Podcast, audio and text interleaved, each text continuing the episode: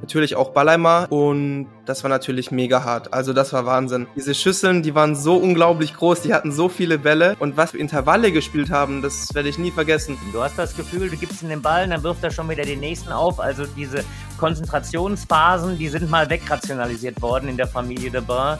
Habe einfach versucht, mein Bestes zu geben, um zu gewinnen, aber ich habe mir jetzt nicht versucht, künstlich Druck zu nehmen, weil ich wusste, um was es ging. Das hat man in den Gesichtern von Richie, von den Trainern, von meinen Mitspielern schon gesehen, dass die auch wussten, worum es ging. Deshalb habe ich einfach mein Bestes gegeben, um ja, das Spiel zu gewinnen. Timo Boll schraubt, arbeitet an seiner eigenen Incredible turnaround from twice runner-up here, Patricia Solia. Das ist unglaublich, das kann ich nicht glauben. Ping, Pong und Brause der Tischtennis-Podcast mit Richard Krause und Benedikt Probst.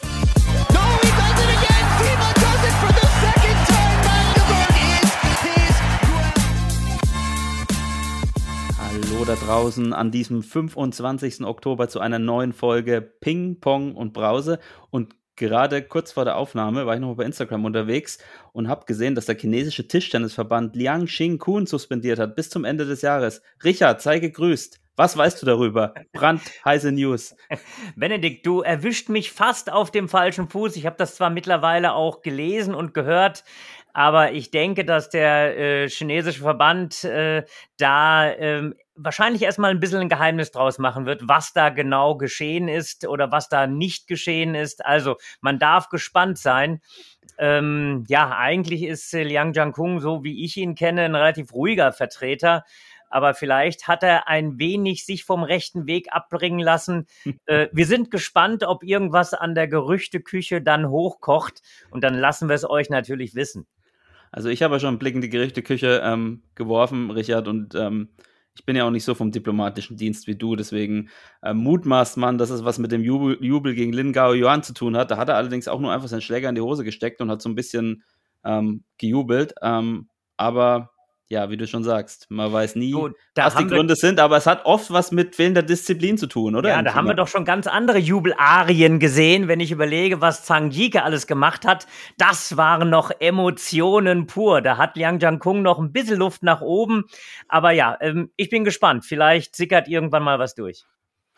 Ja, wir werden es weiter verfolgen. Gehst du eigentlich immer noch mit dem Grinsen hier äh, ins Büro oder ähm, hast du schon wieder Sorgenfalten naja, also äh, sagen wir mal so. Ähm, zunächst mal war es super gut, dass wir ähm, mit 33 Stunden Reisezeit alle mit dem Dauergrinsen in Deutschland wieder angekommen sind. Und dann durfte man sich auch mal ganz kurz äh, auf die Schulter klopfen. Und mittlerweile hat einem natürlich aber auch der Alltag ein kleines bisschen wieder.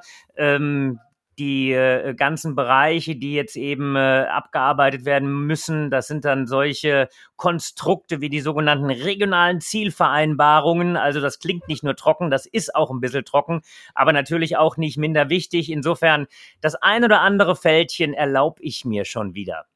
So, und ich habe ähm, in der Zwischenzeit natürlich mal bei dem Kollegen vom Plattenblausch ähm, gehört, reingehört und die hatten ein ganz interessantes Fundstück der Woche.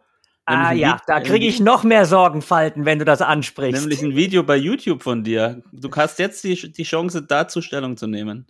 Ähm, ja, ich äh, sage nichts mehr ohne meinen Anwalt. Also das Video, was, auf was du da ansprichst, ist, ist wirklich ein Wahnsinn, was alles hier aufgenommen wird. Also das ist äh, von mir auch nicht durch die Zensur gegangen äh, und das ist die brutale Wahrheit. Also ich sag mal, ähm, ich habe das Video selbst nicht gesehen, aber bin mehrfach drauf angesprochen worden und äh, ja, äh, sagen wir mal so, ähm, ich will von meiner spielerischen Fähigkeit noch nicht richtig ablenken, beziehungsweise ich müsste ablenken, denn äh, das Spiel ist nichts, was ich unbedingt im Video sehen möchte. Aber du musst auch sagen, um was für ein Video es äh, sich handelt. Die, die Größe naja, besitzt du ja, oder? Bitte? Die Größe besitzt du ja, oder? Die Größe besitze ich natürlich. Also wenn wir von dem gleichen Video sprechen und daran seht ihr, dass, äh, dass nichts abgesprochen ist hier in diesem Podcast, dann äh, ist es äh, das Spiel äh, aus der Regionalliga gegen äh, ähm, ähm, TG Obertshausen gegen die TG Langenselbold. Und äh, da habe ich äh, nach äh, einigen Monaten Wettkampfpause wieder aufgeschlagen und habe es leider nicht geschafft, das Spiel für mich zu entscheiden. Ich gehe noch mal einen Schritt weiter. In diesem Spiel bin ich ohne Satzgewinn geblieben. Und das hat mir natürlich schon ein bisschen wehgetan, aber mein Gegner, der hat das auch ganz gut gemacht. Also insofern äh, Gratulation da, die Größe muss man haben. Genau. Und ohne Satzgewinn bleibt unser heutiger Gast ja selten und wir sind richtig happy, dass es so kurz noch, äh, kurzfristig noch geklappt hat, einen unserer ähm, WM-Heroes hier äh, als Gast einzuladen. Ähm, ich glaube, auf ihm ruhen schon seit vielen, vielen Jahren viele Hoffnungen im deutschen Tischtennis, spätestens seit 2014, als er schon mit zwölf Jahren äh, die deutsche Schülermeisterschaften äh, gewonnen hat. Und ich habe äh, in der Vorbereitung auch gelesen, ähm, ist schon ein älterer Artikel in der Augsburger Allgemeinen äh, gewesen, mit der Überschrift Kai Stumper spielte auf wie der junge Timo Boll. Und man muss sagen, jetzt bei der Tischtennis-WM hat das definitiv auf jeden Fall gepasst. Und äh, wir sind äh, sehr froh, dass du heute da bist, lieber Kai. Herzlichen Glückwunsch zur Silbermedaille und natürlich noch herzlichen Glückwunsch nachträglich zu deinem 20. Geburtstag. Schön, dass du da bist. Dankeschön, Dankeschön. Ich freue mich, dass ich äh, hier sein darf. Hast du das, kennst du das Video auch von Richard, um da noch mal ein bisschen in der Wunde reinzubohren? Natürlich, das haben wir alle ausführlich analysiert äh, in unserer WM-Gruppe. Natürlich haben wir das äh, uns alle angeguckt. Spätestens als der Rick es reingestellt hat in die Gruppe. Und zu welchen Schlüssen seid ihr gekommen? Hm, also Rossi meinte, glaube ich, dass es da noch ein bisschen an der Grundstellung hapert, dass er nicht so tief geht, wie er es gerne hätte. So, so sieht's aus. Das habe ich auch so gespeichert. Ich glaube, Rossi hat in unsere Gruppe reingeschrieben, tiefe Stellung ist was anderes. Und äh, äh, ich muss sagen, wenn wir jetzt diesen kleinen Ausflug machen, also ich spiele ja ein bisschen noch, äh, unser allseits geschätzter Lars Hilscher spielt äh, auch ganz aktiv. Also im Augenblick sind so die Trainer und Funktionäre zwischendurch im Fokus, ähm, wie die immer noch spielen können. Also Grüße gehen raus an unseren besten Lars. Lars, wir beide kämpfen weiter, um diesen Negativ-Flow, den wir in unserer eigenen Spielerei haben, noch in eine andere Richtung zu drehen. Habe ich eigentlich schon mal die Geschichte erzählt, wie ich gegen Richard Braus einen Satz gewonnen habe? Oh mein Gott, lass uns doch bitte seriöse Nein, Themen ansprechen. Ja, ja, die habe ich auch schon des Öfteren erzählt und es kommt ja auch komisch, wenn ich immer von meinem gleichen einzigen äh, einen Erfolg erzähle hier. Kai, äh, über die WM sprechen wir gleich noch, aber trotzdem, ähm, wie läuft es bei dir seitdem? Also ich hätte zumindest schon ein bisschen eine breitere Brust. Ist das, ist das noch da oder bist du ganz der Profi, der schon wieder nur nach vorne auf die kommenden Aufgaben guckt? Also ich freue mich natürlich mega, aber es ist jetzt nichts, was mir zu Kopf steigt oder so. Ich fokussiere mich jetzt schon aufs nächste Turnier, auf den Contender in Slowenien, der in einer Woche, glaube ich, beginnt ungefähr. Deshalb ja, konzentriere ich mich da jetzt eher auf mein Training. Wir haben gerade schon ein bisschen gescherzt. Du, das ist deine zweite, dein zweiter Podcast-Auftritt innerhalb von einer Woche. Du warst schon beim Radio Föhr, ähm, ist leider noch nicht online, aber grundsätzlich das ähm, Medieninteresse war schon relativ groß jetzt auch, oder? Seit, seit Chengdu oder während und seit Chengdu. Ja, klar. Auch schon während Chengdu gab es natürlich viele Interviewanfragen für jeden von uns immer, auch auf Chinesisch, auf Deutsch, Englisch mussten wir dann nach jedem Spiel mindestens zehn Stück geben. Deshalb, äh, ja, war das Interesse natürlich relativ hoch, auch gerade nach dem Turnier. Tja, und, und, und Richard, das ist ähm, dann schon was Neues, werden es mit Dang ja schon ein bisschen. Da stehen jetzt nicht mehr die drei, drei, drei vermeintlich Großen im Vordergrund, sondern auch äh, Kai oder Dang oder Benne stehen dann so richtig im Rampenlicht. Ähm, dürfte dir als Sportdirektor ja auch gefallen, oder? Ja, also ähm, auf jeden Fall äh, Hut ab vor dieser gesamten Generation. Und das zeigt, dass wir ähm, ja in der Spitze, wie man so schön sagt, etwas breiter aufgestellt sind und äh, ich habe das ja auch im Vorfeld immer so ein bisschen verfolgt und gab ja auch sehr, sehr viele Diskussionen. Also ich denke, wir können stolz drauf sein, äh, mit welcher Mannschaft, was für eine tolle Mannschaft wir in äh, Chengdu an den Start gebracht haben. Wir können stolz drauf sein, ähm, auf die Spieler, die wir jetzt in Chengdu nicht am Start hatten. Und das zeigt, dass wir wirklich eine, eine richtig starke, ähm, ja, Spieler, richtig starke Spieler haben, die eben über viele Generationen sich mittlerweile äh, erstrecken. Also wenn ich jetzt einen Timo Boll mit äh, 41 nehme und ein Kai, der eben äh, gerade äh, 20 geworden ist. Das zeigt also, dass dieses System im Tischtennis, wir nennen das ja immer ganz gerne langfristiger Leistungsaufbau, dass das eigentlich schon ganz gut greift, wenn man sich die Zeit dazu gibt. Man braucht ein bisschen länger, um oben anzukommen, aber wenn man mal oben ist, dann äh, haben wir viele, viele Jahre, wo wir eben unsere Spiele auch weiterentwickeln können. Und äh, so diese Idee, die es früher mal gab, naja, wenn du es mit 16 nicht äh, äh, unter die ersten 50 der Welt geschafft hast, schaffst es nimmer mehr. Äh, das wird mit äh, diesen Ergebnissen einfach äh, schon deutlich hinterfragt. Wir haben im Tischtennis, das ist eine ganz komplexe Sportart, müssen wir mittlerweile eben nicht nur eine sehr, sehr gute technische Ausbildung haben, sondern einfach auch Erfahrungswerte haben.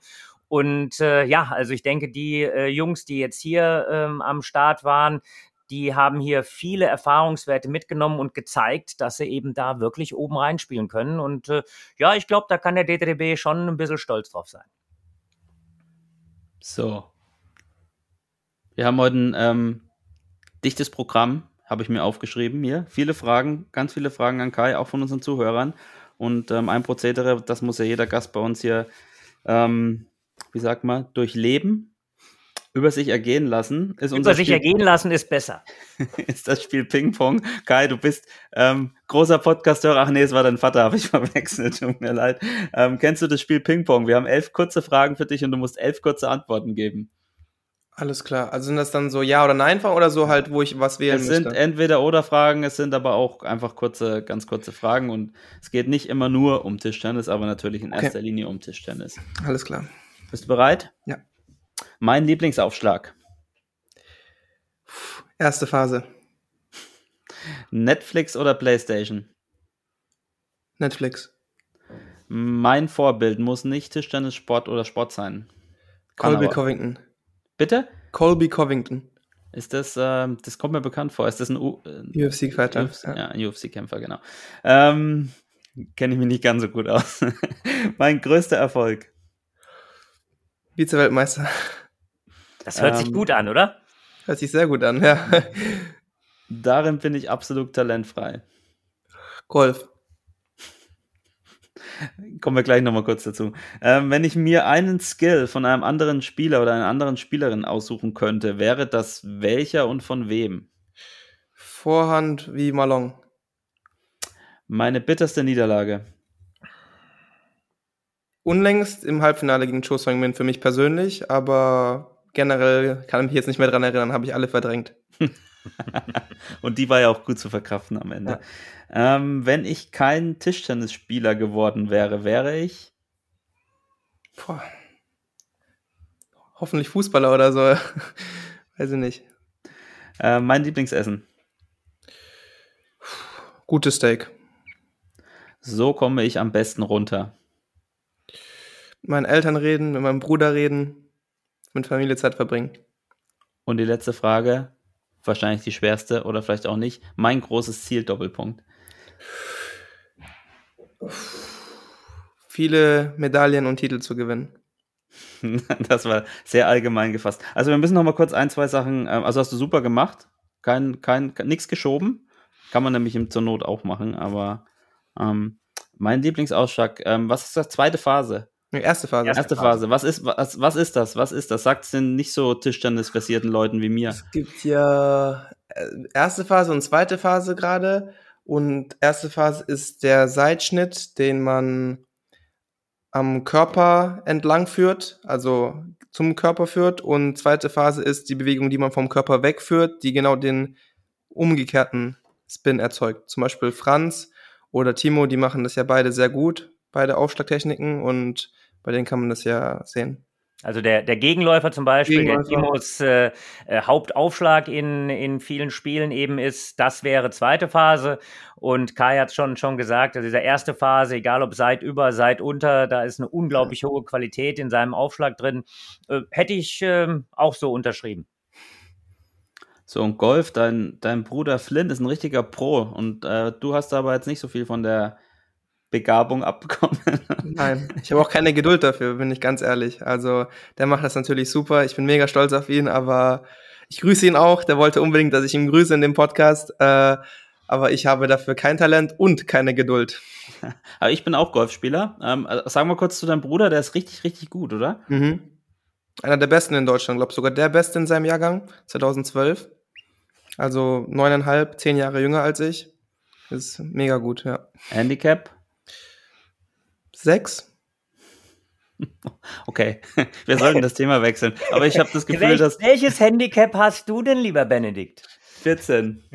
Okay, 14. aber ist auch in Ordnung. Ja, ich bin ja auch so nur noch Teilzeitgolfer. Gut, ich war noch, war noch Kann auch mehr. sein, dass sich das Handicap in der Zwischenzeit wieder verbessert hat. Also, Ja, wahrscheinlich. Falls Das mein Bruder ja. das jetzt hört und das, keine Ahnung, schon 5,5 ist, dann äh, tut's mir leid. Und, Kai, und du hast alles Plus-Handicap. richtig gemacht. Hauptsache, das Handicap war besser als das vom Benedikt. Und wir, wir bauen jetzt ein bisschen Druck auf den Benedikt auf und machen daraus so einen kleinen Cliffhanger äh, und schauen, wie er sich für den nächsten Podcast dann im Handicap verbessert hat. Naja, gar nicht, weil ich bis dahin gar nicht spielen werde. Aber ich kann zumindest auch behaupten, dass ich ein besseres Handicap als Timo Boll habe. Also von daher. Und Jörg Rosskopf. Also, das reicht mir dann wiederum, ja, ähm, um mich gut zu fühlen. Ähm, was hatten wir noch? Ein gutes Steak.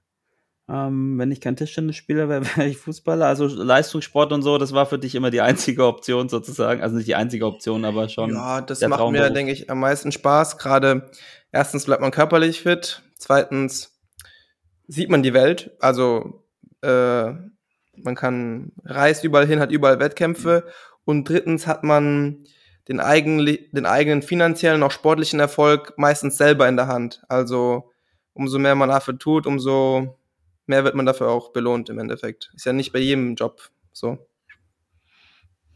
Das stimmt. Da hast du recht, ja. Ähm, aber ja, zu dir und deiner Person kommen wir später nochmal. Ich würde sagen, wir reden trotzdem nochmal, weil es auch noch, ja, trotzdem noch frisch ist, auch wenn schon wieder ein WTT-Turnier dazwischen war, ein bisschen ähm, über die WM. Ähm, und was mich natürlich, wir, Richard und ich haben in unserem äh, Chengdu-Spezial schon ein bisschen über dich und über die Situation gesprochen, war schon so das Spiel in der Vorrunde gegen Frankreich, ähm, wo du ja auch dein Debüt gefeiert hast und oft sind ja Nationalmannschaftsdebüts im Rahmen von Qualifikationsländerspielen, zumindest habe ich das jetzt immer so kennengelernt, oder vielleicht mal dann auch bei einem größeren Turnier, wenn, wenn in der Gruppe schon alles ähm, äh, gegessen ist und du wirst da wirklich ins richtig kalte Wasser reingeschmissen gegen Frankreich. Ähm, wie hast du da von der Nominierung erfahren durch, durch Rossi und ähm, ja, welche, welche Lampen gingen dann bei dir an danach bis zum Spiel? Also generell haben wir immer einen Tag vorher am Abend, sage ich mal so gegen 7, 8 Uhr, immer eine Besprechung gehabt, bei denen wir über alles Mögliche geredet haben, über die Gegner, über die Analyse und auch über die Aufstellung. Und ich glaube, dass das so war, dass ich das am Vorabend schon dann erfahren habe, dass ich spielen werde und ja, habe mich dann halt auf mein Spiel vorbereitet. Eiskalt, kein. Ja, also ich bin eigentlich ziemlich ruhig geblieben. Also ich habe es zur Kenntnis genommen, dass ich spielen werde und dass ich mich jetzt vorbereiten muss, weil wenn ich jetzt irgendwie mich großartig nervös mache oder viele Gedanken drüber mache, also nicht so gute Gedanken, dann bringt mich das jetzt, habe ich mir gedacht, nicht voran. Deshalb habe ich mich da ganz normal wie auf jedes andere Spiel vorbereitet. Gut, und, und ich glaube dir das auch, weil wenn man nämlich dann das Spiel gegen Emmanuel Lebeson gesehen hat, und man muss sich ja mal vor Augen führen, dass es 1 zu 1 stand, und ich weiß nicht, Richard, wie ihr das so wahrgenommen hattet, aber man, ihr wusstet ja, okay, ein 3-2 könnte auf jeden Fall schon zu wenig für Platz 2 sein. Ich weiß gar nicht, ob das schon absolut war, und dann wusste man auch, okay, dann würde wahrscheinlich schon China äh, oder China im Achtelfinale warten. Also ähm, du hattest wirklich diesen Druck, ja, dieses Spiel auch gewinnen zu müssen gegen einen Vize-Europameister, gegen einen richtig, richtig guten Spieler ähm, und ziehst dann das Ding 3 zu 2 nach Hause und ich frage mich, wie hast du das gemacht, Kai? Also, dann, du hast ja nicht, ich hatte nicht das Gefühl, dass du eine Zitterhand hast oder ähnliches, oder sah es da in dir doch ein bisschen anders aus? Also, erstens, klar, er ist natürlich ein sehr guter Spieler, sehr erfahren, ist sogar Europameister, glaube ich, gewesen, 2016, wenn mich nicht alles täuscht im Einzel. Stimmt, äh, ja. Und ja, ich habe auch mit ihm im Team des Längeren gespielt. Und ja, ich habe mich ganz normal darauf vorbereitet und ich bin auch, sage ich mal, mit einer Mentalität reingegangen. Jetzt nicht, dass ich sage, okay, falls ich jetzt verliere oder so, das macht nichts, das ist jetzt mein Debüt und, und so weiter und so fort, sondern ich bin mit der Mentalität reingegangen, dass ich das Spiel jetzt gewinnen muss und auch will und habe einfach versucht, mein Bestes zu geben, um zu gewinnen. Aber ich habe mir jetzt nicht versucht, künstlich Druck zu nehmen, weil ich wusste, um was es ging. Das hat man in den Gesichtern von Richie, von den Trainern, von meinen Mitspielern schon gesehen, dass die auch wussten, worum es ging. Deshalb habe ich einfach mein Bestes gegeben, um ja das Spiel zu gewinnen. Gibt ja, gibt ja Leute, die sagen, sie, sie lieben diese Situation. Würdest du so weit gehen oder ähm, sagst du dann, ja, du nimmst die Situation an, aber lieben ist vielleicht dann doch ein bisschen zu viel? Ja, also lieben, geliebt habe ich das nicht, diese Situation generell bei der WM, aber es hat mir nicht so viel ausgemacht, würde ich sagen. Also ich habe bin an den Tisch gegangen, habe mich gut vorbereitet, meinen Gegner studiert auf Video, in der Trainingshalle noch vorm Spiel mit Lars und mit meinen Teamkollegen geübt und äh, bin an den Tisch gegangen und habe versucht halt die Spiele, die Spiele alle zu gewinnen und ähm, ja, es hat mir relativ wenig ausgemacht, muss ich sagen, mental. Also ich war jetzt nicht großartig nervös, sondern ich konnte da gut sehr gut gegenhalten. Ja, Richard, welches Gefühl hattest du vor dem Spiel? Ähm, hast, du, hast du gewusst, dass er da so eisekalt ist oder ähm, naja, also sagen wir mal so, du, um, um mal bei dem Bild zu bleiben, was du aufgebaut hast, wir waren uns sicher, dass kein guter Schwimmer ist ähm, wenn man jemanden ins Wasser wirft, muss man ihm das zutrauen, dass er dann oben weiter schwimmt. Und das haben wir auf jeden Fall gemacht. Wir äh, hatten vorher zu, zu Beginn gesagt, okay, ähm, wir haben äh, mit Rick und Kai zunächst mal zwei, die, ähm, ich sag mal so, in dieser engeren Wahl für die dritte Position äh, waren, hatten gedacht, okay, jetzt gucken wir, wie sich alles entwickelt. Fang Bo war zunächst mal nominell die Nummer fünf. Und äh, dann haben wir äh, gemeinsam überlegt, okay, wie könnten wir Frankreich äh, am besten unter Druck setzen, vielleicht auch ein klein wenig überraschen und haben schon ähm, auf diese Schwimmmentalität von Kai ein klein wenig gehofft. Jetzt muss man wissen, dass natürlich Lebeson jemand ist, äh, der ja gegen den eigentlich niemand richtig gern spielt, weil es ist kein Spieler, der lange Ballwechsel liebt. Es ist ein Spieler, der unheimlich viel Druck aufbaut, der unheimlich äh, probiert, auch den Rhythmus des Gegners zu stören.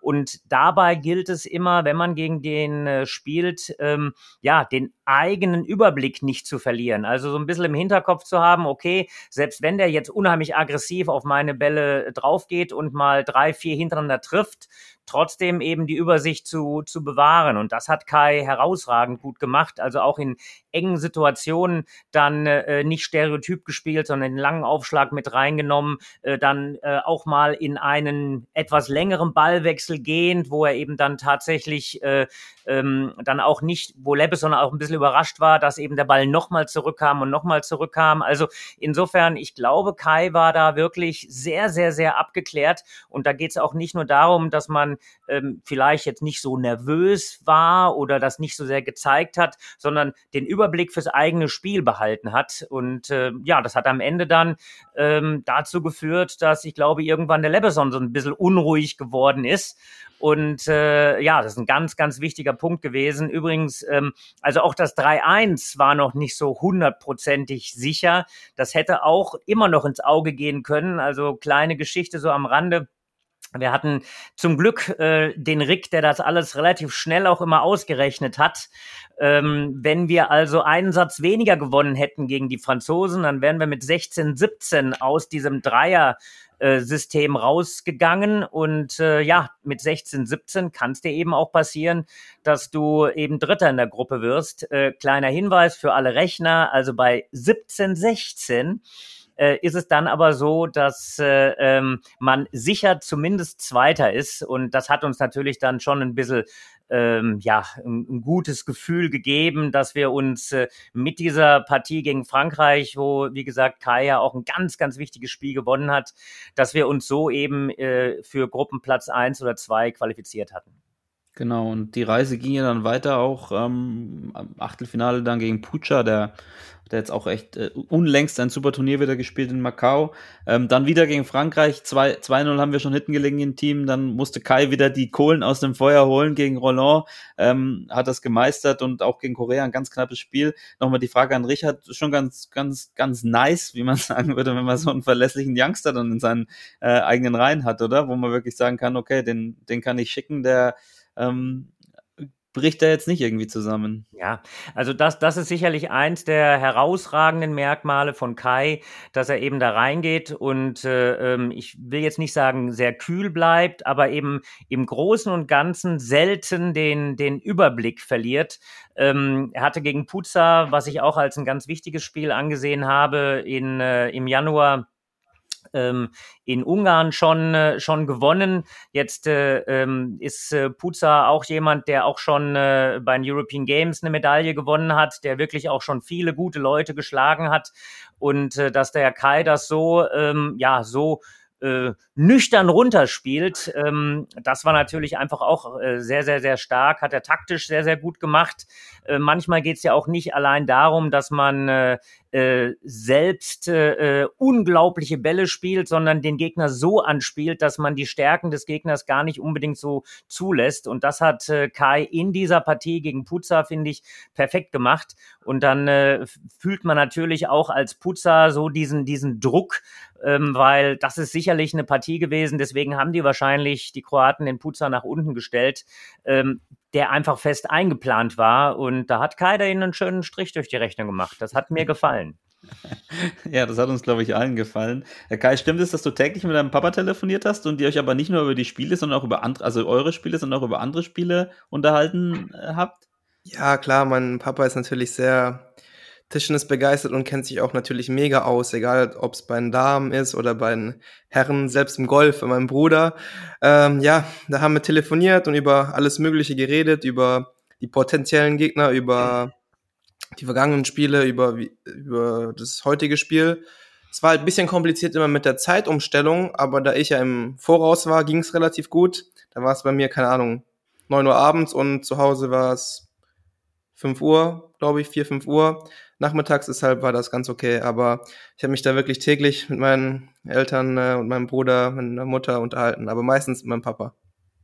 Und das hilft dir dann wahrscheinlich auch, oder? Ja, klar. Also erstens hilft es mir für die Taktik und auch spielerisch. Und zweitens natürlich auch mental. Es ist immer gut und äh, sehr ablenkend auch. Ja, und es ist ja auch im Prinzip äh, so eine kleine Tradition, äh, dass äh, wir diese äh, Vater-Sohn-Konstellation haben. Ähm, der Dimitri macht das ja auch regelmäßig mit Michael und äh, ich denke, ähm, der, der Kai, der kriegt natürlich auch dann von Rudi ähm, nochmal da ein ganz, ganz großes Dankeschön natürlich an Rudi und natürlich auch an deine Mama, an Baudi, ähm, dass äh, ja ähm, da so eine, so, eine, so eine gute Geschichte sich entwickelt hat und die Geschichte soll ja noch lange weitergehen. Genau, und die Geschichte ging aber auch noch ähm, in Chengdu dann weiter, Finale gegen, äh, gegen China. Ähm, Kai, du hast auch Teile deiner Wurzeln dort. Wie ist das Gefühl dann beim WM-Debüt plötzlich von einem ja, Millionenpublikum? Ich habe jetzt kürzlich gelesen, es war, glaube ich, in China das meistgesehenste ähm, TV-Event seit zehn Jahren, mal Olympia ausgenommen ähm, dann plötzlich äh, in so einem Finale zu stehen vor vielen Millionen Zuschauern und äh, ja gegen die Besten der Besten zu spielen. Lässt sich das dann auch kalt oder? Also, was mich sehr beeindruckt hat, muss ich sagen, war die Atmosphäre in der Halle und auch die Show in der Halle, die die gemacht haben, die Chinesen. Ob jetzt da zehn Leute oder 100 Millionen vorm Fernseher sitzen, das äh, merke ich ja nicht. Das hat mir nicht so viel ausgemacht. Natürlich hat mich das mega gefreut. Es war auch eine mega Erfahrung. Aber ich muss sagen, dass mein Gegner natürlich auch mega, mega gut war. Ich habe selten gegen einen Spieler gespielt wie Wang Chuchin, der so, so stark spielt, wirklich. Also ich war da schon sehr beeindruckt. Das hat der, war ja auch nicht einfaches Spiel für ihn, da er natürlich mega Druck hat, so wie alle Chinesen in China. Aber der ist am Ende des Tages doch sehr, sehr, sehr, sehr stark, muss ich sagen. Hat ja auch gerade unlängst das äh, Champions, glaube ich, in Macau gewonnen, vorgestern oder gestern. Und ja, ich muss sagen, ich kenne ihn auch schon von früher. Ich habe da sogar noch ein Video von meinem Papa bekommen, wo ich 2016 in Peking, in Team Peking mit ihm trainiert habe. Und da hat mein Papa noch ein Video gehabt und das hat er mir dann nach dem Spiel geschickt. Ja, er meinte von der Trainingshalle äh, bis zum WM-Finale, dass wir da uns beide gesehen haben. Ja. Das Video könntest du uns mal weiterleiten, dann können wir das Kann machen. ähm, ja, wir haben viel über die WM gesprochen, wirklich äh, war, glaube ich, Wahnsinn und wurde auch, auch im Tischtennis Deutschland so wahrgenommen. Vielleicht letzte Frage noch zur WM äh, an dich, Richard. Was, was muss so ein Spieler wie Kai dann am Ende mitnehmen aus, aus so einer Weltmeisterschaft? Also zunächst mal, glaube ich, muss er mitnehmen, dass er. Außer der äh, Medaille. Äh, ja, außer der, außer der Medaille, ja. Nein, also ich denke, wichtig ist, dass er, äh, dass er eben gesehen hat, wenn er eben die Chance bekommt, dass er da in diesem Bereich äh, sehr, sehr erfolgreich schon spielen kann. Ähm, wir haben ja jetzt sehr, sehr viel Positives gesprochen, so, ein so ein kleines bisschen, ähm, das hat er ja für sich auch nochmal, äh, Kai eben so angedeutet, naja, das Spiel gegen Südkorea, da waren dann ein, zwei, drei kleine Situationen, wo ich würde mal sagen, von außen ähm, bisschen die falschen Entscheidungen getroffen worden sind, aber das sind natürlich Erfahrungswerte.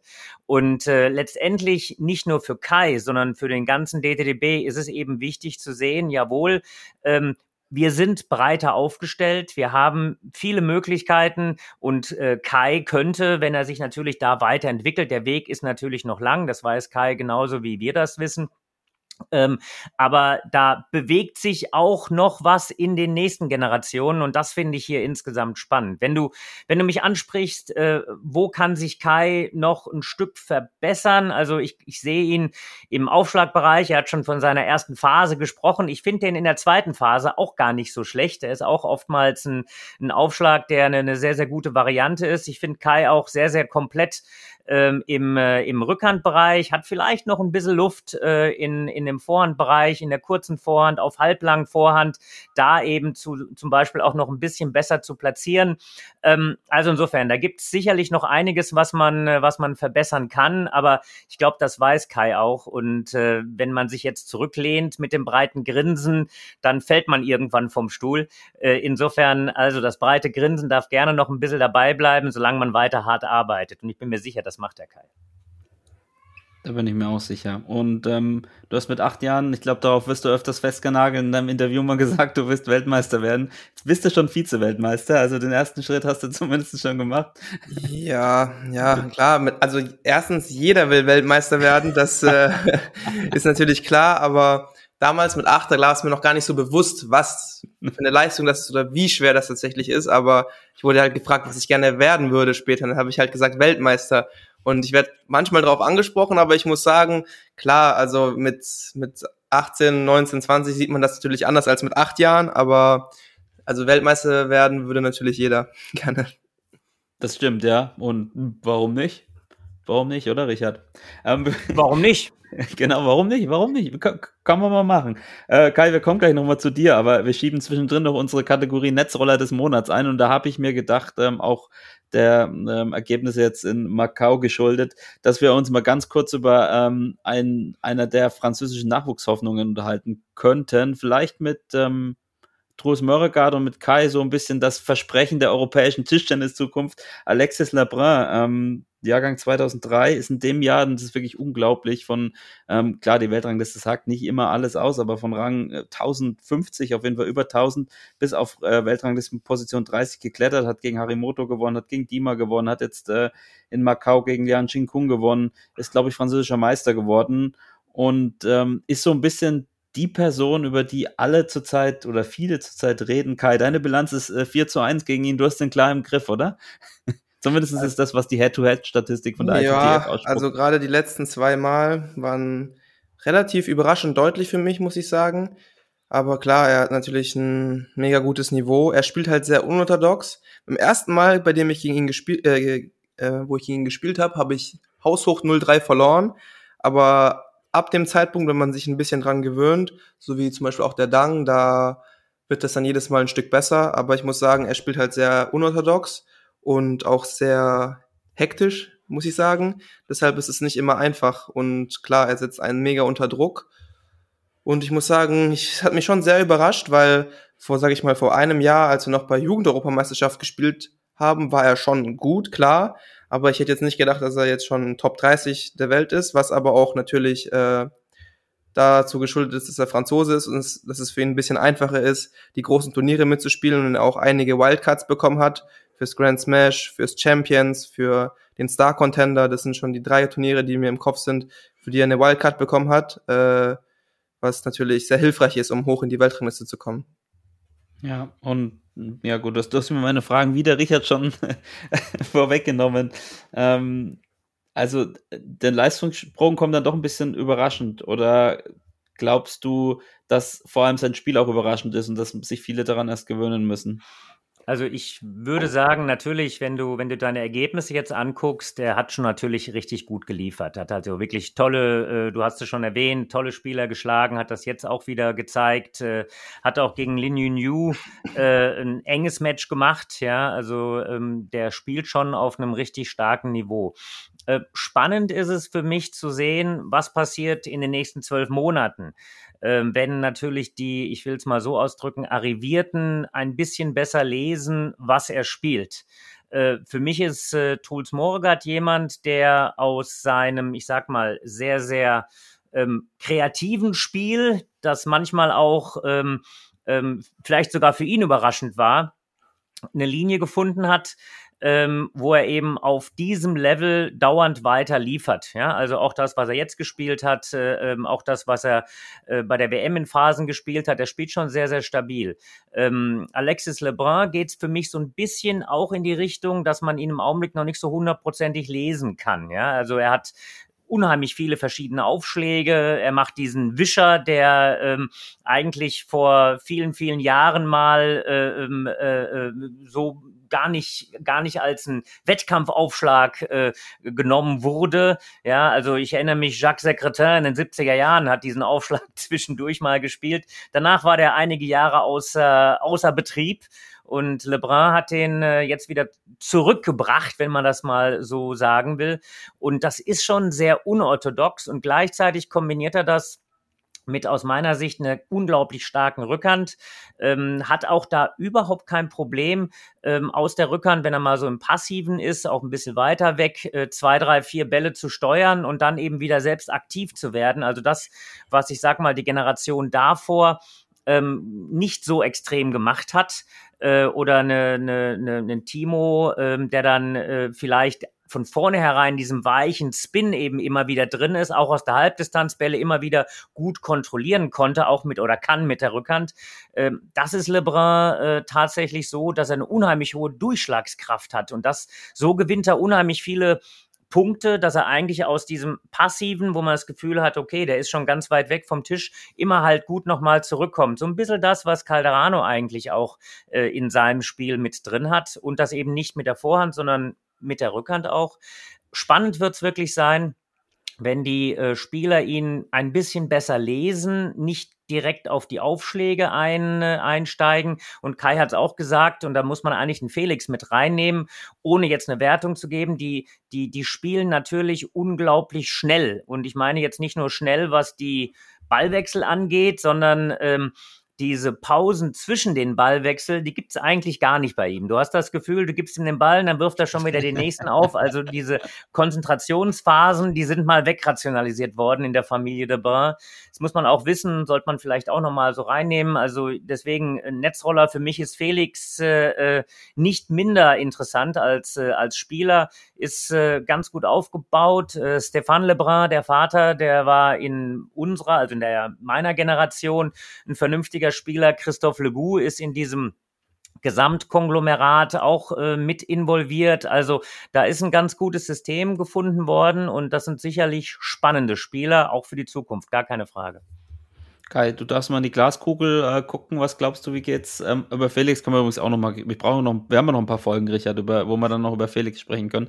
Äh, Kai, was glaubst du, wie geht's? Äh, wie geht's mit ihm weiter so? Also ich weiß, das ist reine Mutmaßung, aber was wäre so deine Einschätzung? Meine Einschätzung. Ich glaube, was momentan der Fall ist, ist, dass die meisten Spiele, die sie spielen, sage ich mal 80 Prozent, sie als Außenseiter spielen, was denen deutlich, deutlich mehr liegt als als Favorit. Wenn ich mich jetzt dran erinnere, wie die gegen Gleichaltrige spielen, so wie mich, die zwei jungen Polen, Kulczycki und Kubik, da verlieren sie eher beide öfter, als dass sie gewinnen. Und wenn die dann einen Monat später, ich kann mich erinnern, die haben vor paar Monaten, äh, der Kleine hat gegen Kubik verloren und der Große hat ganz, ganz knapp 16, 14 im fünften gewonnen, um dann einen Monat später oder zwei Wochen später wieder gegen fünf Top 30 Spieler wieder haushoch zu gewinnen, das ist natürlich, ja, deren Spielstil ein bisschen geschuldet, dass sie gegen bessere besser spielen als gegen schlechtere. Deshalb denke ich, dass es jetzt noch eine Weile so weitergeht, bis sie irgendwann auch in ihrem Kopf dann denken, dass sie eigentlich die besseren Spieler sind, wenn sie sich etabliert haben oben. Und ich würde nur mal interessieren, was dann passiert, wenn sie, keine Ahnung, Nummer 20 der Welt sind und sie dann gegen die Nummer 40 der Welt spielen und denken, dass sie eigentlich besser sind. Weil wenn die jetzt gegen Lin Yu oder Liang Jin-kun spielen, sind sie auf dem Papier und auch vielleicht in ihrem Kopf eher der Außenseiter und deshalb können sie gerade mit diesem Spielstil etwas befreiter aufspielen. Deshalb würde mich das eigentlich nur interessieren, was dann passiert, wenn sie mal oben sich etabliert haben und dann gegen die als Favorit spielen würden. Aber ich denke mal, dass beide mega gut sind. Ich finde Felix sogar einen Tick stärker, muss ich sagen, als Alexis. Also ich weiß, von der Weltrangliste her spiegelt das sich nicht wieder. Aber ich denke, dass der er sogar noch etwas mehr Potenzial hat und auch unangenehmer zu spielen ist, also zumindest für mich. Deshalb schätze ich aber deren Zukunft trotzdem sehr hoch ein. Und ich glaube, dass die oder ich in den nächsten Jahren sehr, sehr viele Matches vielleicht noch gegen sie spielen werde, so wie in den letzten zwei Jahren. Da werden die Klingen noch oft gekreuzt. ist das irgendwie ein Ansporn für dich, Kai, so, dass äh, jetzt gerade der Große ist ja eher so in deinem Alter, äh, den Weg, der geht, du hast gerade schon gesagt, die Voraussetzungen sind jetzt nicht unbedingt die, die, gleichen als Franzose im Vergleich zu Deutsch, aber ist es für dich so ein Ansporn oder ein Anreiz zu sagen, okay. Ähm, klar, klar, ich möchte natürlich auch hoch in die Weltrangliste, äh, am besten umso schneller, umso besser, was aber nicht immer einfach ist. Wie gesagt, gerade als Deutscher muss man erstmal bei den Turnieren mitspielen dürfen, auch wenn man es von der Weltrangliste her darf, aber wegen der National Restriction ist das nicht so einfach. Aber klar, natürlich, da wo Alexis jetzt gerade steht oder hingeht, da möchte ich natürlich auch hin.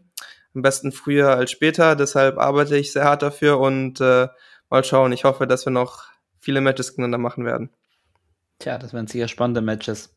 Ja, auf jeden Fall. Ähm, ein sehr spannendes Brüderpaar ähm, und sehr interessante Spieler, wie überhaupt zurzeit vom Gefühl her viele ja, sehr spannende Charaktere und auch Tischtennisspieler, gerade auch aus Europa irgendwie nach oben kommen. Und ich denke, das wird in den nächsten Jahren noch richtig, richtig Spaß machen. Dann auch die Duelle, zum Beispiel Stumper gegen Lebrun oder Stumper gegen Morgard oder Stumper gegen Kubik oder was da alles äh, auf, dem Zettel ist zu sehen. Kai, wir kommen nochmal zu dir, würde ich sagen, oder? Weil jedem Gast, der hier ist, wird natürlich auch die Ehre zuteil, dass wir ihn über sein Leben ausquetschen. Und es, du bist nicht der erste Gast, der, der aus einer Tischtennisfamilie kommt. So viel, kann, so viel kann ich sagen. Ähm, äh, dein Papa war äh, äh, Rudi, Rudolf Rudi Stumper war Tischtennisprofi. Äh, deine Mutter Bao Di war äh, chinesische Nationalspielerin. Deine Halbschwester ähm, äh, war deutsche Meisterin, Europameisterin der Jugend. Ähm, dein Bruder haben wir schon gehört, spielt zwar kein Tischtennis, ähm, äh, aber äh, ist richtig gut Golf. Aber was mich interessiert, du hast vorhin, glaube ich, das schon mal so ein bisschen angesprochen. Ähm, du warst früher jedes Jahr ähm, äh, einmal im Jahr in, in Peking, in China, in, in einem Art Tischtenniscamp. Wie, wie kommt das zustande? Wie kann man sich das vorstellen? Wer hat da teilgenommen? Was hat es damit auf sich? Also ich war mindestens einmal im Jahr da, manchmal auch zweimal oder wo ich noch halt ein kleines Kind war, natürlich öfter. Äh, jedes Jahr im Sommer, in den Sommerferien, war ich da, sage ich mal, zwischen drei und sechs Wochen da, also unterschiedlich, und habe in Peking trainiert, bei Team Peking, das ist die Provinzmannschaft. Die Halle von denen ist Luftlinie vielleicht zehn Kilometer von der Nationalmannschaft entfernt, aber die hat im Sommer immer Pause, also quasi auch Ferien und da geht jeder Spieler immer in seine Provinz zurück zum Trainieren. Das heißt, aus Peking kamen dann Malong, Yan An und Wang Chuchin, sag ich mal, das, oder Hao Shao, auch der Abwehrspieler, die waren halt da. Und wie ich da hingekommen bin, meine Mutter hat natürlich sehr gute Beziehungen als ehemalige Nationalspielerin und durch diese Beziehungen und auch durch mein spielerisches Level, dass ich mit denen mithalten konnte, durfte ich halt äh, da immer im Sommer trainieren. Ich glaube, Ausländer, die da auch dort waren, war zum Beispiel Markus Freitas, Steffen Fegal, der spricht ja auch fließend Chinesisch und auch äh, durch seine Frau, die ist ja Chinesin, ist er, glaube ich, dahin gekommen. Und Kirill Gerasimenko, der war auch da, der spricht auch fließend Chinesisch. Das du heißt, auch, oder? Du, du ja auch? Ähm. Ja, ich auch. Äh, die, ja, das sind schon mal drei, mit denen ich dann halt dort war im Sommer und da habe ich oft trainiert äh, mit, mit mega guten Chinesen und das hat mich auch immer sehr, sehr viel weitergebracht. Und ja, Wang Chuchin damals war er, glaube ich, ich überlegen, 16 und ich 14. Und ja, da haben wir mal ab und zu trainiert und äh, kennen uns ja dann auch persönlich. Deshalb war, war das schon sehr interessant, gegen ihn zu spielen bei WM. Was mich ja noch interessieren würde, wie sieht dann so ein Training aus, also so ein Trainingstag in dem Camp? Trainieren wir dann viermal am Tag und dreimal davon Many Balls oder? Äh, das Training ist sehr, sehr hart, muss ich sagen. Die haben ja keine Schule, das sind ja Ferien dort auch dann in China zu der Zeit. Das heißt, das wird dreimal am Tag trainiert und unterschiedlich. Also das ist tatsächlich in China so, dass die Besten, so wie Wang Chuchen und die anderen auch dann noch ein Stück mehr trainieren tatsächlich als der Rest und sich auch noch mehr um die gekümmert wird, weil die natürlich auch das meiste Potenzial haben. Also ich würde schätzen, so dreimal am Tag Tischtennis und einmal Krafttraining oder einmal Athletiktraining haben die gemacht und natürlich auch Balleimer, immer nachmittags war das, glaube ich, ja, nachmittags Und das war natürlich mega hart. Also das war Wahnsinn. Diese Schüsseln, die waren so unglaublich groß, die hatten so viele Bälle. Und was die für Intervalle gespielt haben, das werde ich nie vergessen. Wenn wir hier in Deutschland spielen wir vielleicht eine Minute bis maximal drei Minuten, was ist ich, ganzer Tisch Vorhand. Aber die haben das teilweise da auf eine Digitaluhr geguckt und sagen, okay, jetzt ist 20 nach, du spielst das bis halb oder bis 32. Das heißt, er hat dann zwölf Minuten ununterbrochen. Ich diese Übung gespielt, ganzen Tisch Vorhand, Wang Chin, und hat auch so gut wie keinen Fehler gemacht und auch konditionell das einfach durchgezogen, als ob das nichts wäre. Das konnte ich damals als 14-Jähriger gar nicht fassen. Das war für mich Wahnsinn. Richard, wie, schau, wie, wie, schaust du auf, auf diese, diese Camps? Du kennst sie ja sicher auch und äh, hast es sicher ja. auch bei Kai verfolgt, oder? Also ähm, kleine, kleine, kleine Geschichte am Rande. Jeder, der das Buch Timo Bollmann China gelesen hat, äh, wenn er da mal so genau reinschmökert, da gibt's ein kleines Foto und da ist der Kirill Gerasimenko drauf zu erkennen in einer Trainingsgruppe in China. Also ich sag mal, äh, wir haben ja auch das ein oder andere Mal äh, äh, Trainingsgruppen in China eben besuchen können. Ist natürlich ein bisschen einfacher, wenn man äh, äh so wie Kai äh, da diesen, ich sag mal, ähm, Vitamin B etwas hat oder Stefan Fegal, ähm, sein Schwiegervater war sozusagen, ja, jahrzehntelang der Trainerpapst in, äh, in, in China. Ähm, und äh, da gibt's natürlich dann ein paar mehr Möglichkeiten, wie man dann in diese Gruppen reinkommt. Ähm, ja, die entscheidende Geschichte ist einmal, das ist so ein Stück der Philosophie, die wir im Trainerteam in Deutschland eigentlich auch versuchen zu machen, ist diese Wiederholungsfähigkeit, einfach dieser Automatismus, äh, dass man einfach viele Bälle gar nicht zu viel unregelmäßig, sondern es lebe die Einfachheit, äh, dass man da eben tatsächlich äh, sagt, ich kann diese wie hohen Zahlen eben durchhalten. Und so einen kleinen Tipp, weil wir versuchen natürlich auch immer so ein bisschen runterzubrechen in unserem Podcast. da geht es natürlich, es ist nicht möglich, 150 Bälle ähm, mit einer dauernden Anspannung zu spielen, weil dann fällt einem tatsächlich der Arm ab. Aber wenn man sich die Jungs mal anschaut, auch bei Manyballs, die haben diese, ich will mal sagen, Hundertstel Sekunde Entspannungsmöglichkeit innerhalb äh, äh oder eine Zehntel Sekunde innerhalb der Manyballs äh, Aktion und diesen dauernden Wechsel zwischen Spannung und An äh, zwischen Entspannung und Anspannung, das eben innerhalb eines Ballwechsels durchzuziehen, das bedeutet, dass der Muskel ja nicht so sauer wird, wie er vielleicht äh, sein würde, wenn man einfach äh, äh das nicht weiß und immer härter gegen den Ball schlägt, weil dann wird man irgendwann so fest, äh, entscheidende Sache ist, das ist das, was tatsächlich wir auch immer wieder versuchen äh, mitzunehmen. Es gibt einen Unterschied zwischen schnell und fest. Fest ist oftmals nicht so gut. Schnell ist eigentlich das geheime Wort dabei. Ich glaube, kein Amateurspieler kann sich vorstellen, drei Minuten Many-Ball, äh, Balleimer, ganzer Tisch zu spielen in der ordentlichen Qualität. Von daher. Aber Kai, ich habe mich auch ein bisschen äh, umgehört über dich und was man da immer wieder hört, ist, äh, ja, der trainiert unglaublich hart und viel und jammert dabei auch nicht. Das heißt, eigentlich klingt es ja nach dem perfekten Training für dich in, äh, in dem äh, Team Peking, oder? Ja, aber das darf man nicht vergessen, ich war da noch ein ordentliches Stück jünger. Ich war ja seit 2019 nicht mehr in China aufgrund von Corona.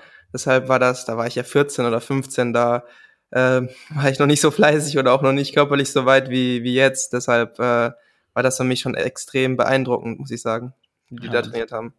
Woran mich das trotzdem ein bisschen erinnert, ist so, wir hatten Dima ja auch schon hier und da hat man es eben auch über diese mentale Komponente. Er hat immer gesagt, ja, er hat sich diese Wettkampfhärte und diese mentale Stärke auch im Training geholt, weil er eben halt auch jedes Training dann sehr ernst genommen hat und halt auch für sich ähm, und ich glaube auch durch seinen Vater das so vermittelt bekommen hat, dass das total wichtig ist. Ist das vielleicht auch ein Faktor bei dir, dass du dann eben nicht äh, gegen Emmanuel Lebeson irgendwie an deinen eigenen Nerven scheiterst, sondern total fokussiert bist und dich auf vielleicht auch das verlässt, was du kannst und trainierst? Klar, ich denke mal, ein Stück, sage ich mal vielleicht, wenn ich jetzt schätzen würde, 60 Prozent holt man sich vom Training, äh, das Selbstvertrauen oder auch die Mentalität, aber es gibt dann ein sehr großes Stück auch, dass man, glaube ich, eher schwer antrainieren kann. Das ist bei jedem Spieler unterschiedlich. Ich finde zum Beispiel bei Timo ist es auch extrem stark bei knappen Situationen oder bei, oder bei Dima, dass die halt in den knappen Situationen einfach ruhig bleiben können und auch überlegt bleiben und deshalb auch am Ende viele, viele knappe Spiele gewinnen. Ich denke, ein gutes Stück kann man sich natürlich antrainieren, dass man halt Vertrauen hat in die Schläge, aber um jetzt den Arm ruhig zu halten oder um stabil zu bleiben im Körper ist natürlich ein großer Teil Training, aber auch ein sehr großer Teil einfach Gabe oder wie man ist als Mensch natürlich, also kann man nicht so groß beeinflussen, ein Teil. Das glaube ich auch. Richard, ähm, kannst du dich noch, wann, wann, hast du Kai das erste Mal auf dem Schirm gehabt? Kannst du dich daran erinnern? Er, er hat übrigens auch die Minimeisterschaften gewonnen. gewonnen. Das hatte ich Grüße jetzt gar gehen nicht raus, so 40 Jahre Minimeisterschaften, feiern Jubiläum dieses Jahr. Ein Sieger ist Kai Stumper.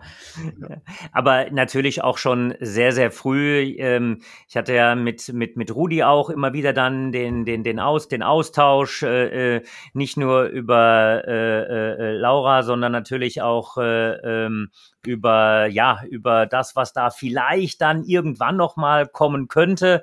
Und da hatten wir natürlich Kai schon sehr sehr früh auf der auf der auf der Pipeline. Gibt ja bestimmt auch viele Videos im Netz, die dich als ganz jungen Hüpfer zeigen, Kai. Du bist ja immer noch jung, ja, aber ähm, da war natürlich der Austausch äh, schon relativ früh. Ich war auch einmal äh, bei einem bei deiner, bei deiner Schule, habe da versucht, da ein bisschen, ja, ein paar Freiräume für, einen für einen Kai zu schaffen. Ich erinnere mich, dass äh, deine, deine Schule und deine Trainingshalle sozusagen auch äh, sozusagen gegenüber war, wie ich das so gespeichert habe. Also insofern, ähm, wir haben da schon eine lange gemeinsame Zeit. Ähm, ich habe ihn nicht mehr direkt als, äh, als Trainer gehabt, sondern der Kai hat mich äh, bei der WM ähm, mal drauf angesprochen, äh, ob ich was anderes mal in meinem Leben war als Sportdirektor, ja, also vor vielen Jahren Jahren war ich auch mal Trainer. Aber klar, diesen, diesen Austausch und das Begleiten, äh, das durfte ich bei Kai schon wirklich ein paar Jahre machen. Und äh, ja, wir hatten schon gehofft, äh, äh, mit der, ich sag mal, sehr guten Grundausbildung, die der Kai genossen hat, dass er irgendwo da oben ankommt. Klar, also ich habe ein paar Videos gesehen, weiß ich nicht, von 2008 oder so, als wir eine Medaille gewonnen haben bei Olympia, da warst du Trainer, oder? Das habe ich gesehen. Trainer. Das habe ich gesehen, aber ich habe zu Richie gesagt, dass für mich er schon immer Sportdirektor war. Also seitdem ich mich erinnern kann, war Richie für mich immer der Sportdirektor, Rossi der Trainer und ja und Chayong bei Jugend. Also ich habe auch nicht so viel Kontakt damals oder generell mit Helmut gehabt. Das war schon mehr oder weniger, äh, da war, hat er schon aufgehört. Aber Richie war für mich schon immer Sportdirektor. Ich habe Richie hat mich schon sehr früh, glaube ich, das erste Mal spielen sehen. Da war ich, weiß ich nicht, zehn oder so. Und ich habe Richie das erste Mal letztes Jahr spielen sehen. Das war auch sehr interessant. Oder das war dieses Jahr sogar. Das war dieses Jahr in äh, Bad Homburg. Das war interessant. Ihr, ihr, ihr, müsst, ihr müsst euch das mal alle reinziehen, liebe Hörer da draußen, ja. Da denkt man als Sportdirektor nichts Böses und möchte seiner Freizeitbeschäftigung nachgehen. Und äh, die Freizeitbeschäftigung impliziert eben mitunter in der Oberliga, es war damals ein, ein Oberligaspiel, äh, so ein bisschen gegen den Ball zu schlagen. Äh, beste Grüße gehen raus an Bobo Grujic, mit dem ich da Doppel gespielt habe. Und da war plötzlich in den Zuschauerrängen, weil am nächsten Tag habt ihr, glaube ich, in Obererlenbach gespielt, äh, äh Kai und Thiago Apollonia, da könnt ihr euch natürlich vorstellen, dass Bobo und ich ähm, dann ein bisschen unter Druck waren, weil wir wollten natürlich nicht versagen. Ja, ich habe ich hab auch davor nie Videos irgendwie geguckt oder so. Ich hab, es war wirklich das erste Mal, dass ich dich live ein Match hab spielen sehen. Das war sehr interessant. Und ich dachte, ich habe zu Richie gesagt, ich dachte, wenn man älter wird, also mit seiner Profikarriere aufhört, dass man dann weniger nervös ist als äh, wenn man noch Profi ist. Und der Ritchie meinte zu mir, dass es genau das Gegenteil ist, sondern dass es viel schlimmer wird. Es das ist mein persönliches Gefühl. Man will immer noch so gut spielen und man hat immer noch diverse Bilder vor Augen, aber verdammt, es geht einfach nicht mehr und das macht unruhig. Ich wollte gerade schon fragen, was Kai da empfunden hat. Bewunderung, Mitleid oder. Nee, war interessant. Wolltest du helfen? Wolltest du ihn in den Arm nehmen oder was? Kai, was hast du, was hast du gefühlt, dass du ihn zum ersten Mal spielen hast? Ja, ich war sehr äh, überrascht. Also Richie von seinem Siegeswillen, das, also da war ich sehr überrascht. Er hat mega gekämpft weil Richie ist ja eher, eher so locker drauf die meiste Zeit und er war sehr ernst und hat sehr viel geschwitzt und war voll dabei und hat sich voll fokussiert und äh, hat auch den einen oder anderen Spruch oder Kommentar mal im Spiel gelassen. Das dachte ich, das macht er nicht so, aber habe ich mich getäuscht. Das war natürlich sehr interessant. Weil wir hatten da, wie gesagt, ein Spiel am nächsten Tag gegen Bad Homburg und äh, die haben am Vortag haben wir da trainiert und sind angereist und da habe ich die spielen sehen. Die hatten dann ein Spiel am Abend, äh, den Bobo und den Richie. Ja, Richard, du kannst dich jetzt rechnen, du hast ja vorhin schon ein bisschen gesagt, vielleicht kannst du es nochmal komprimieren. Ähm, wo siehst du die Stärken und Schwächen von Kai? Ähm, du hast schon ein bisschen, du kannst jetzt die Schwächen deutlich weiter ausführen, wenn du möchtest, aber hattest du ja vorhin schon ein bisschen darüber gesprochen, aber vielleicht das nochmal auf den Punkt zu bringen, was ihn ausmacht und ähm, wo er noch hin kann. Ja, also letzt, letztendlich, was ich an Kai sehr, sehr schätze, wir hatten das ja vorhin schon mal so ein bisschen rausgearbeitet, dass der Kai tatsächlich eben sehr, sehr gut äh, zum Großteil der Spiele den Überblick äh, behält. Also ich kann mich, ich kann mich tatsächlich auch in diesen wichtigen und schwierigen Situationen, jetzt auch mal weg von der WM, an wenige Finals erinnern, ähm, wo er nicht geliefert hat. Ja, also auch gegen Kulczyki ähm, bei den Jugendeuropameisterschaften, als du äh, ähm, dann ja das Finale gespielt hast und Kulczyki wurde, war damals sehr, sehr hoch einge, äh, ich sag mal, eingeschätzt, ja, von seinen, von seinen Möglichkeiten. Und da hast du die Chance einfach auch genommen. Also insofern dieses äh, Abgeklärte und dieses in der Lage sein, ähm, dann zu liefern, das ist sicherlich eine ganz herausragende Fähigkeit.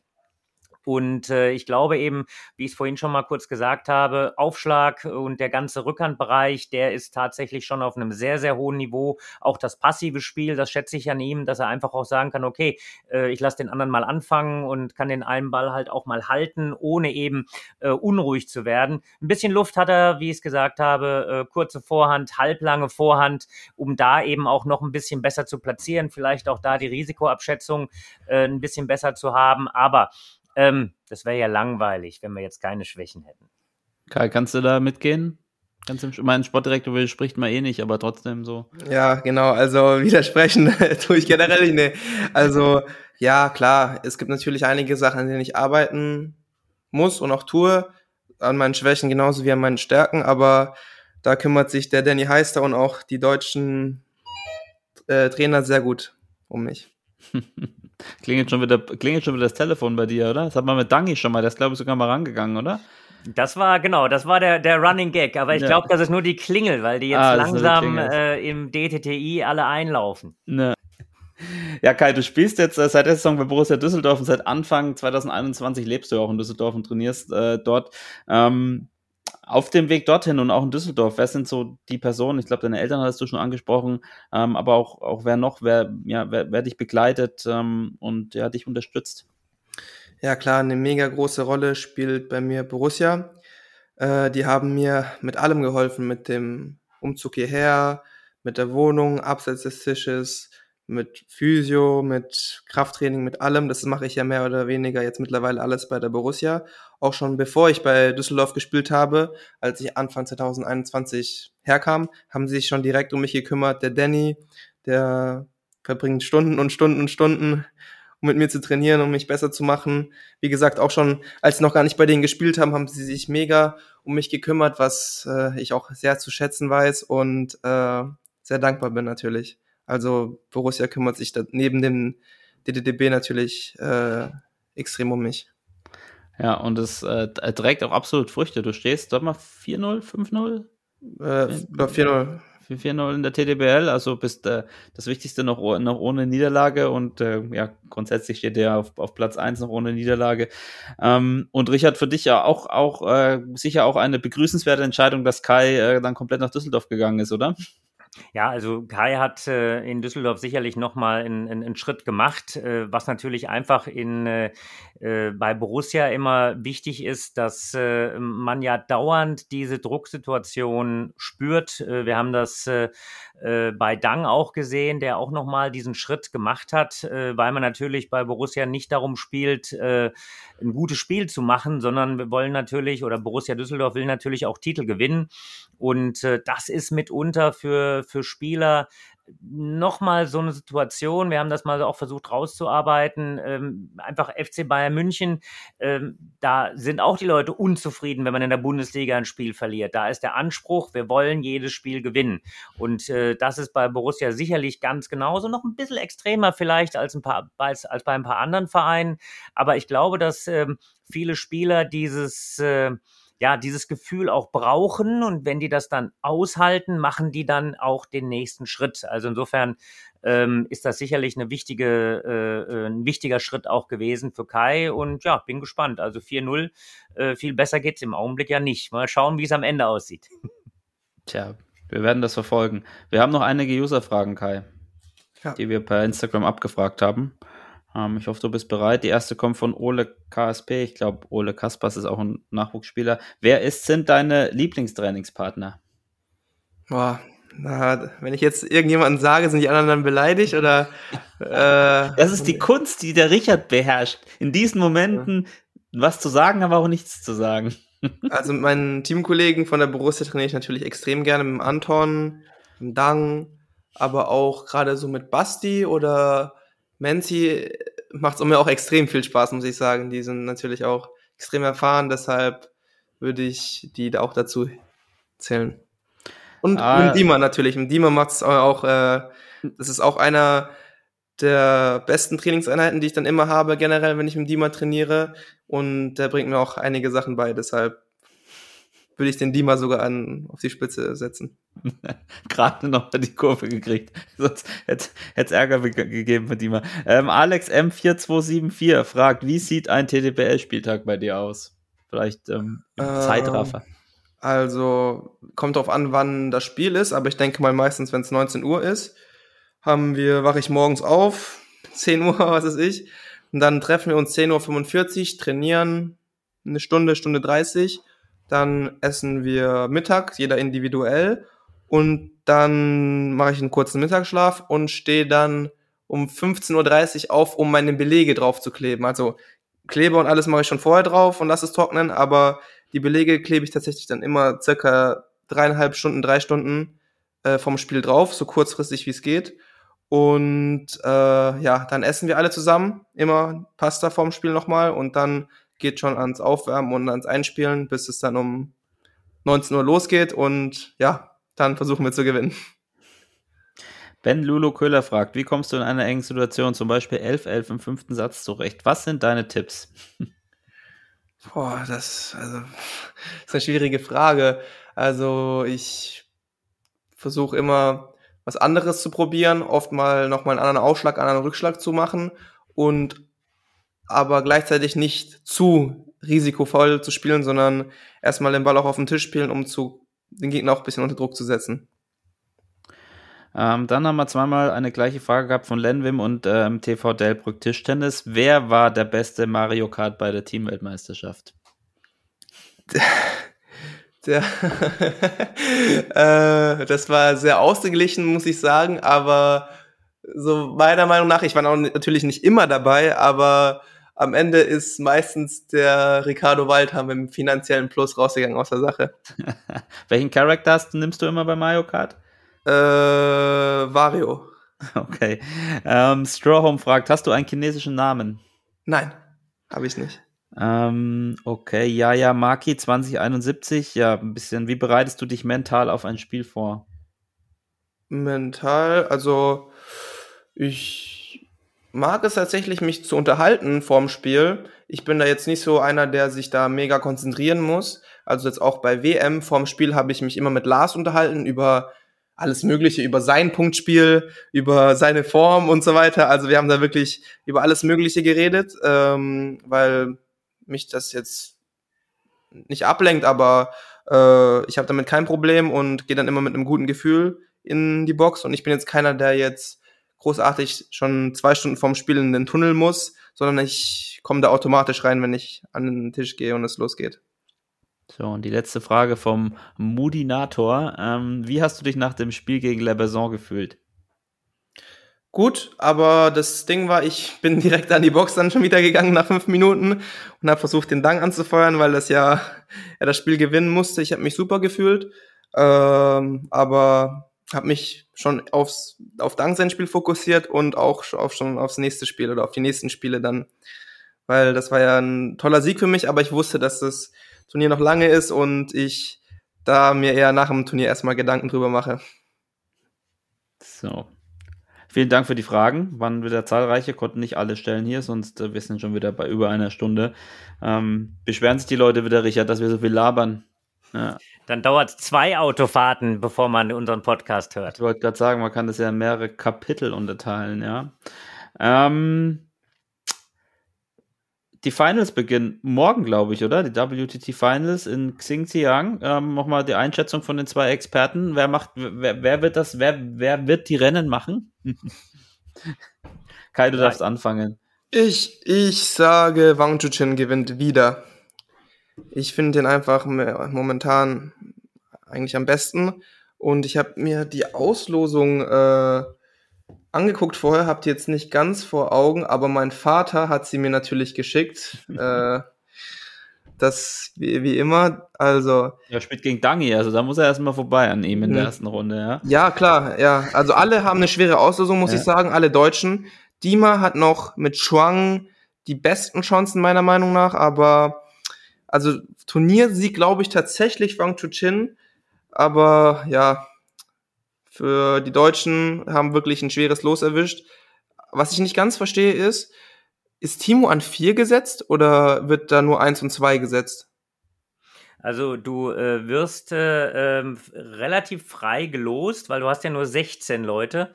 Ähm, aber eben, ich muss mir selbst jetzt die Auslösung nochmal in Ruhe angucken. Äh, ich habe sie jetzt doch, dein Vater war schneller bei dir, als dass ich sie mir runtergezogen habe. Ja. Ähm, aber du hast im Prinzip schon bei äh, 16, dass da sehr, sehr wenige gesetzt werden. Ähm, genauso wie beim äh, WTT Champion auch nur acht gesetzt werden. Ja, aber was ähm, heißt denn sehr wenige? Das Fanzendong 1, Malong ist 2. Wang Chin 3, aber dann ist ja. Ling Yao Yang ist 4 gegen den Timo spielt.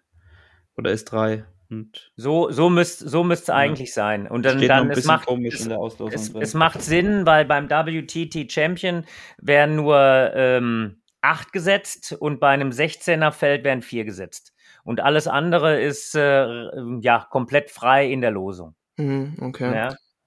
So, Richard. Und wer gewinnt? Dima, oder? Gegen Fan Zhendong hat er schon öfters gewonnen. Und dann also da sind so viele Überraschungen. Kai, die, Kai, Richard wird niemals einen Tipp hier abgeben. Da nee. gebe ich dir Brief und Siege. Nee.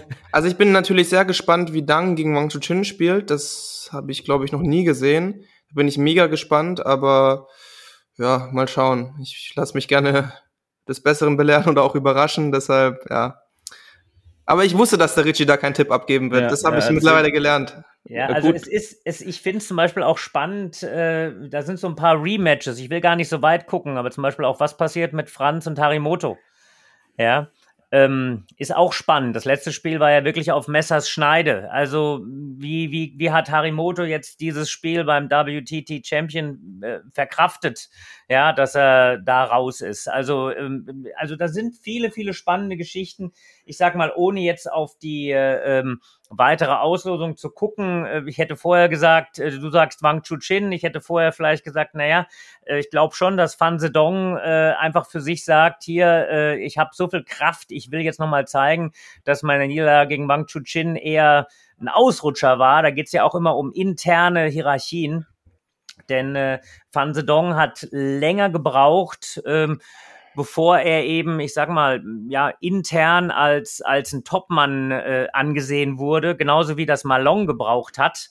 Wenn man mal sieht, was für eine, was für eine Entwicklungsstufe äh, Malong hatte, wie viele Jahre er gebraucht hat, bevor er zum, zum Goat gereift ist.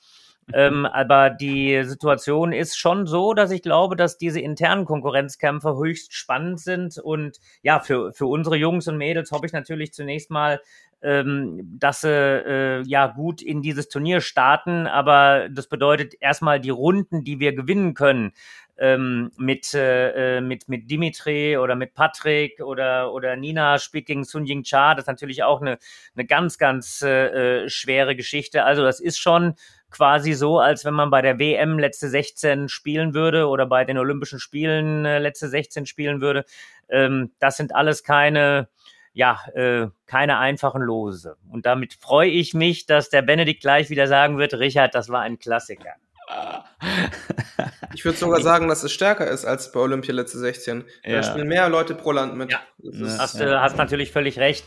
Aber ich sag mal, vom, vom Standing, also es, es gibt jetzt irgendwie keinen Auftaktgegner.